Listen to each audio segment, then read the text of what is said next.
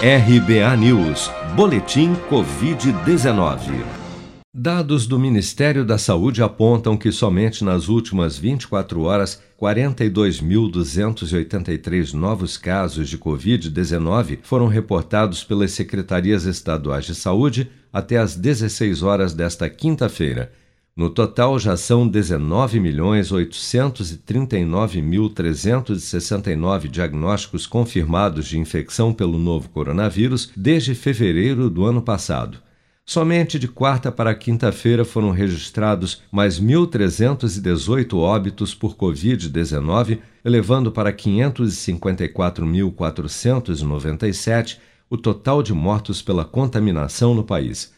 Segundo as estimativas do governo, 714.881 pessoas, ou 3,6% do total de infectados pelo novo coronavírus, seguem internadas ou em acompanhamento em todo o país. Até a noite desta quinta-feira, 99.122.900 pessoas ou 62,7% dos cerca de 158 milhões de habitantes do Brasil acima dos 18 anos já haviam recebido a primeira dose de vacina contra a Covid-19, sendo que destas, 40.360.686 ou 25,5% da população adulta do país também já foram imunizados com a segunda dose ou a dose única. Muito se tem discutido sobre a combinação de vacinas diferentes na busca de uma maior proteção contra as novas variantes do coronavírus, mas estudos em todo o mundo têm comprovado que a ordem da aplicação das doses também é um fator determinante para uma ampliação consistente da eficácia dos imunizantes contra a Covid-19 quando combinados. Pesquisas recentes, como um estudo britânico divulgado em junho, têm demonstrado que a vacina Oxford AstraZeneca complementada pela vacina Pfizer, por exemplo, produziu melhores respostas das células T e uma resposta de anticorpos mais alta do que a Pfizer seguida pela AstraZeneca, como destaca o médico infectologista Alexandre Naime.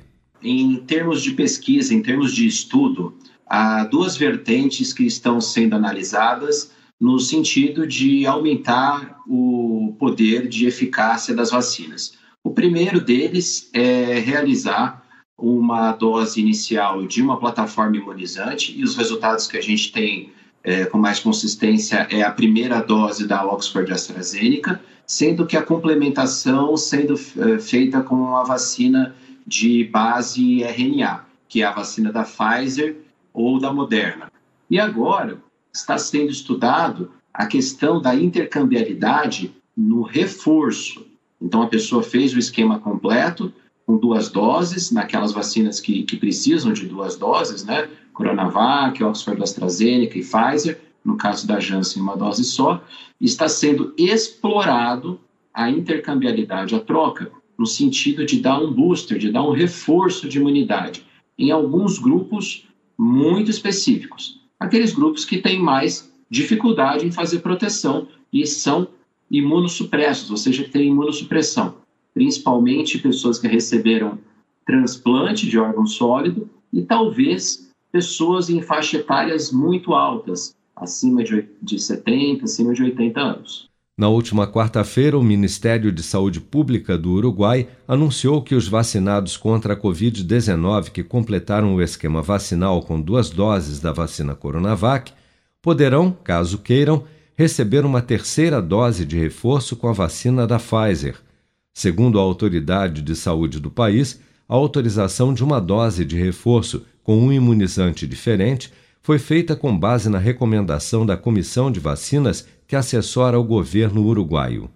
Você está preparado para imprevistos? Em momentos de incerteza como o que estamos passando, contar com uma reserva financeira faz toda a diferença. Se puder, comece aos pouquinhos a fazer uma poupança. Você ganha tranquilidade, segurança e cuida do seu futuro. Procure a agência do Sicredi mais próxima de você e saiba mais. Sicredi, gente que coopera cresce.